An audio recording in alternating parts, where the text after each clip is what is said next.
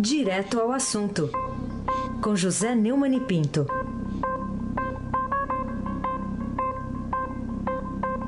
Neumani, bom dia. Bom dia, Raíssa Abac, o craque. Bom dia, Carolina Herculin. Tintim por Tintim. Bom dia. Bom dia, Almirante Nelson, feliz da vida, sofreu, mas venceu. Bom dia, Diego Henrique de Carvalho, bom dia, Macir Piazzi, bom dia, Clã Bonfim, Manuel Alice Isadora, bom dia, ouvinte da Rádio Eldorado, 107,3 FM, Raizen Abac, o craque. O PT parece que está querendo cantar aquela música que ele ia numa vez, Lula, sempre Lula, né? Alguma coisa assim. Pelo jeito. Uma vez Lula, sempre Lula. É, é pelo jeito parece que sim. Mas Lula é Corinthians, viu? É, eu sei. É, mas o Flamengo ganhou ontem, né? O Corinthians também. Olha. O Corinthians é, não. É. O Lula também está comemorando a vitória. Também. Tô falando isso que a manchete do Estadão é essa aqui. PT registra Lula e Ministério Público Eleitoral pede impugnação da candidatura. E o partido omitiu a ficha criminal que torna Lula inelegível. Como é que dá para esconder isso, hein, Neumani? Pois é, né? No reino do faz de conta. O Brasil é a república do faz de conta. Então nós temos um candidato à presidência da República que se destaca nas pesquisas em primeiro lugar, que é o Luiz Inácio Lula da Silva, do Partido dos Trabalhadores, que não pode se eleger por um motivo muito simples. Ele é inelegível porque a lei da ficha limpa, uma lei de iniciativa popular, não permite candidatura a quem está condenado em segunda instância, e ele está. E temos mais um capítulo da novela da megalomania do Lula e da vassalagem do PT. Porque, na verdade, essa novela está mantendo o PT numa posição bastante desconfortável. O PT levou uma lavada na eleição municipal é, há dois anos e parece que as pessoas esquecem isso, ficando insistindo em relação a pesquisas bastante discutíveis. E pesquisa não decide nada. Eu não conheço nenhuma democracia no mundo que ah, o presidente foi eleito pela pesquisa. Então, o PT, a, a, a trajetória de recuperação do PT passa por uma campanha presidencial. Campanha presidencial na qual o partido podia usar, inclusive, essa popularidade do Lula. Mas a megalomania do Lula, que eu comparei ontem lá com o Emanuel Bonfim no Estadão às 5, com a de Gaspar de França, o ditador paraguaio, que inspirou né, o grande romance do Augusto Rua Bastos, o maior, o maior romance paraguaio e um dos maiores do realismo mágico latino-americano, né? É, o Lula passa por cima dos próprios companheiros de partido. A, a, candidatura dele não é unânime lá no PT, nada, nada é unânime no PT e nos partidos grandes. Né? Mas é, nada disso é considerado diante da viagem megalomaníaca, atrabiliária. Nunca na história desse país tivemos um caso desse. A esquerda também, a esquerda leva um grande prejuízo. A esquerda é, sempre foi muito dividida e passou, tem sobrevivido ultimamente em torno dos cofres públicos durante as campanhas do PT, da qual a esquerda participou e que sempre apoiou. Desta vez, o Lula não teve a menor complacência com os antigos companheiros da esquerda e está levando todo mundo a reboque de uma candidatura que não tem a menor possibilidade é, de se concretizar. Né? É, é um caso realmente de é, culto à personalidade levado ao extremo. É, Carolina Ercolim, tim, tim, por tim, tim. Neumani, você diria que Lula e o PT tiveram sorte no sorteio feito pelo TSE para escolher o relator que cuidará da análise do pedido de registro de candidatura do partido à eleição presidencial? É. Tanto, Carolina, que ontem à noite mesmo, antes de eu dormir ainda embriagado pela vitória do Flamengo, eu li as notícias nos portais todos de que os advogados do PT vão reclamar Quer dizer, vão reclamar até da sorte. Né? E vão dizer que a sorte faz parte da conspiração e da perseguição contra o seu candidato à presidência. Mas o ministro Luiz Roberto Barroso, que é vice-presidente do Tribunal Superior Eleitoral, já anunciou também que não quer confusão. Então ele já disse que não vai, que não deve decidir individualmente, monocraticamente, sobre o pedido de registro de Lula. É, segundo o Estadão Broadcast apurou ontem, né? De acordo com interlocutores do ministro, né, Barroso acredita que a questão é institucionalmente relevante e deve ser submetida à análise do plenário o mais rápido possível. Dizer, o pessoal do Lula está bravo com o Barroso nesse, o mais rápido possível, porque eles querem empurrar com a barriga, o que é um crime contra o eleitor, contra o cidadão. Né? O, o, o Lula que contraria o partido, alguns companheiros do partido que estão é, sendo mantidos por ele é, escondidos e oprimidos, lá, né? mas também o cidadão. O cidadão precisa ter informações exatas, precisas sobre as opções que ele tem para votar, Carolina. Então não tem sentido é, ficar essa, essa, essa coisa que não sai do canto, né? esse, esse, esse ponto morto né? na eleição. Né?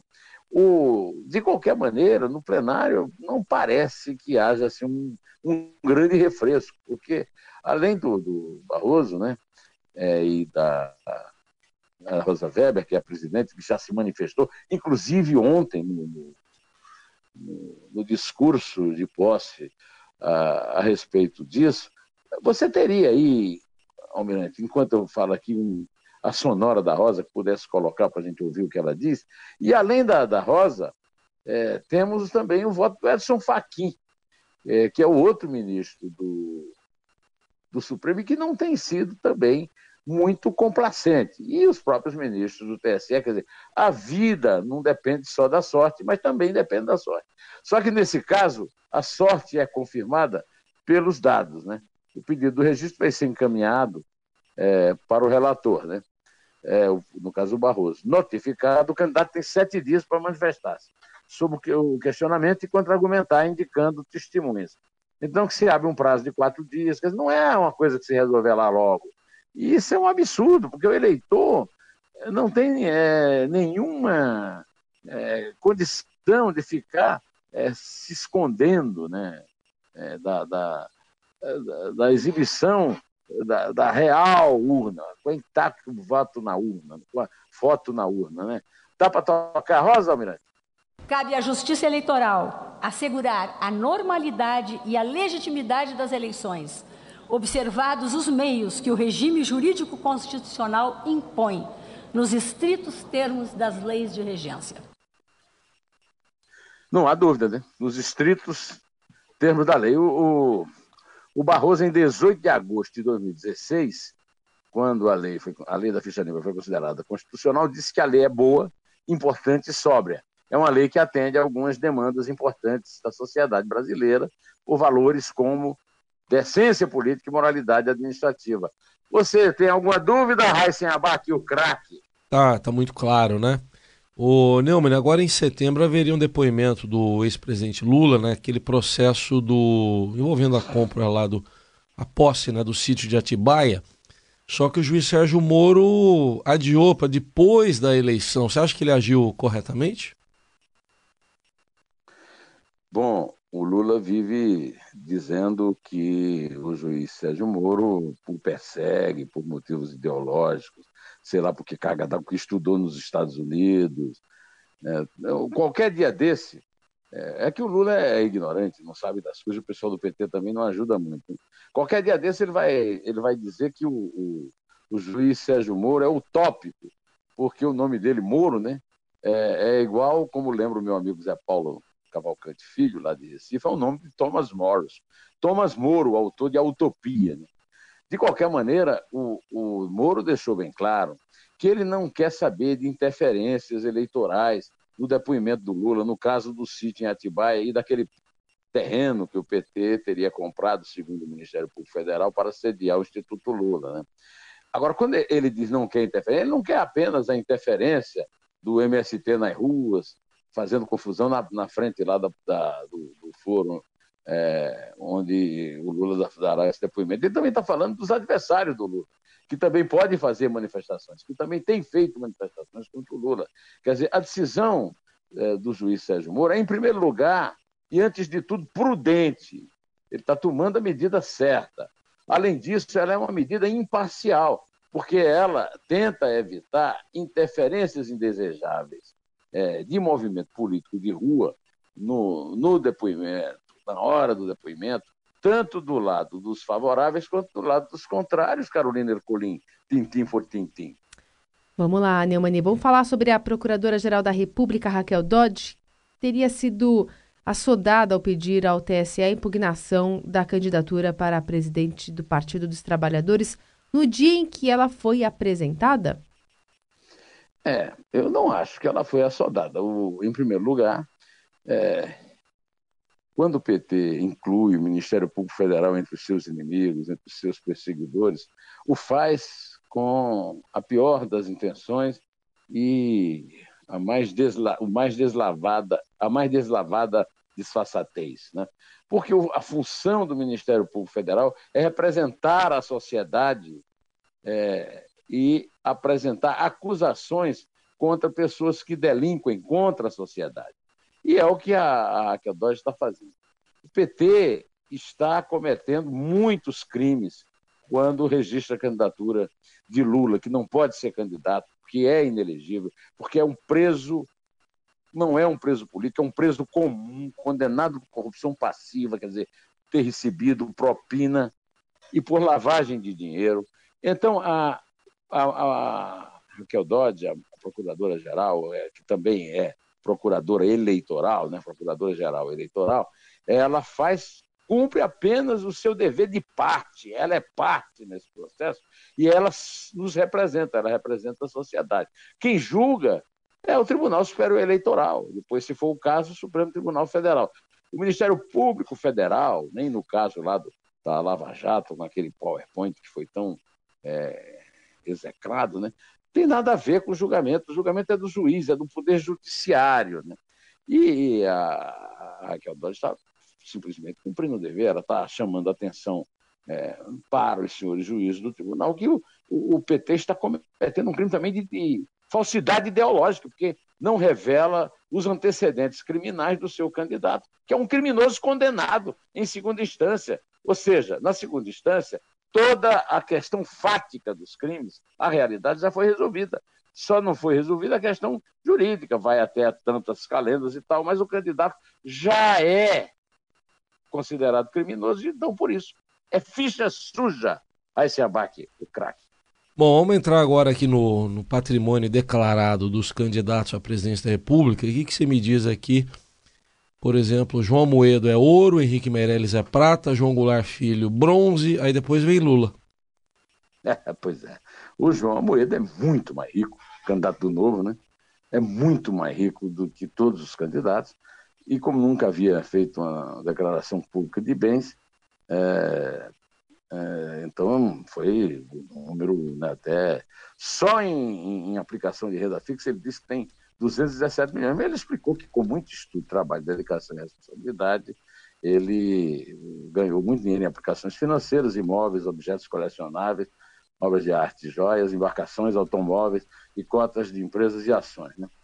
É, Henrique Meirelles é, se elegeu deputado é, federal em, pelo PSDB em 2002, lá em Goiás, e renunciou ao cargo para assumir a presidência do Banco Central no governo Lula do PT.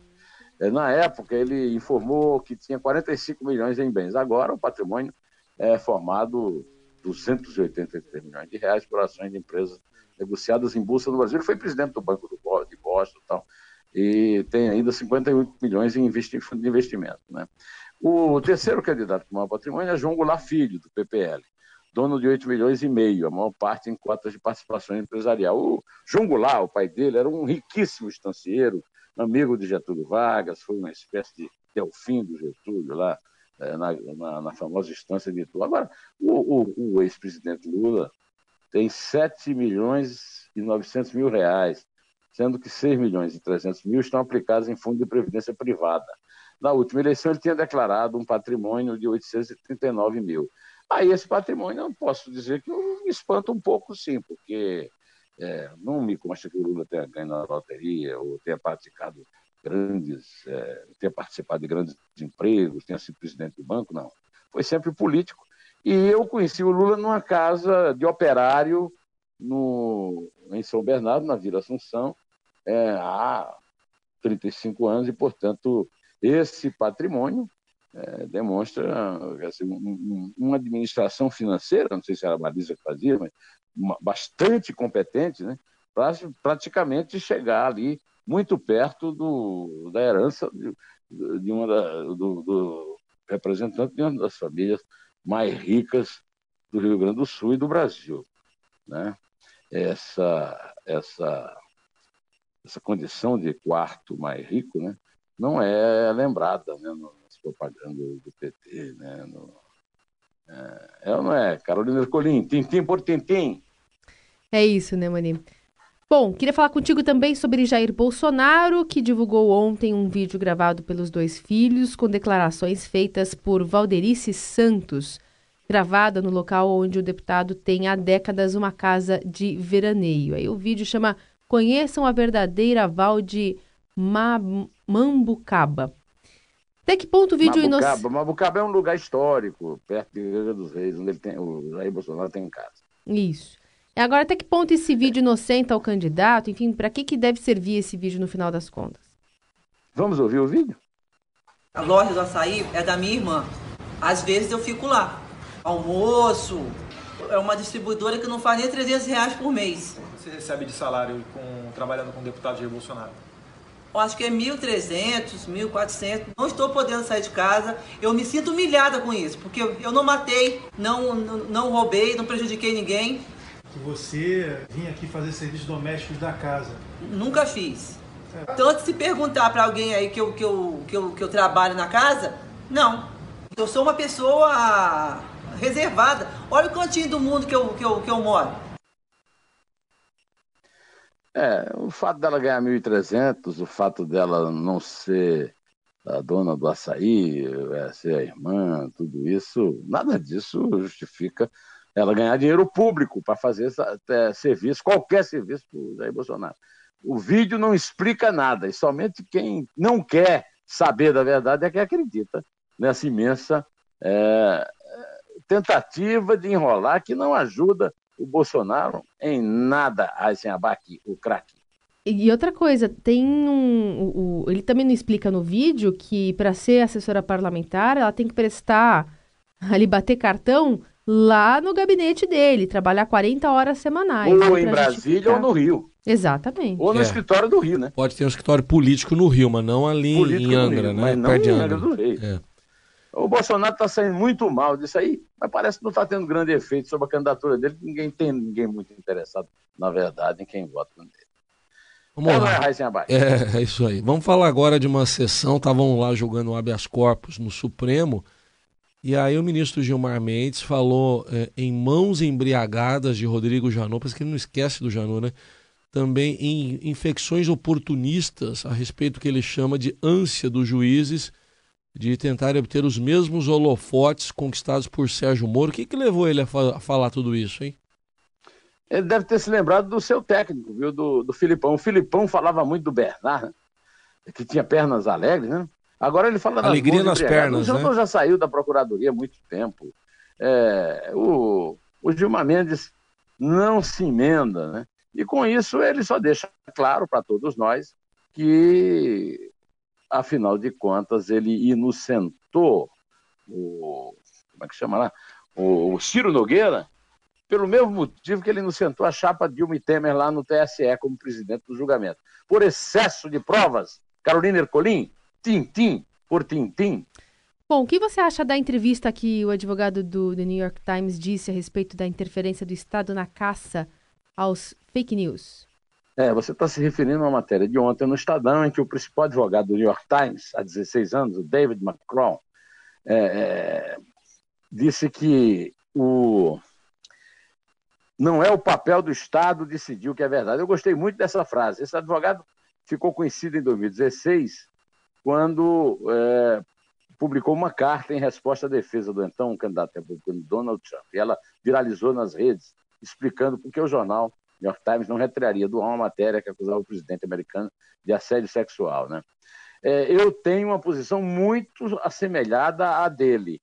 É, essa, esse problema de, de, fake news é um problema do cidadão. O Estado não tem nada a ver com isso. O McCraw tem 64 anos, é vice-presidente e conselheiro-geral adjunto do New York Times, leciona Direito e Mídia nas universidades de Harvard, de Nova York, e, e em Boston e de Nova York, a NUYU, e autor de um livro chamado A Verdade em Nossos Tempos, é, dentro do voo que salvam a liberdade de imprensa na idade dos fatos alternativos, que está sendo previsto para ser lançado ano que vem nos Estados Unidos. Né?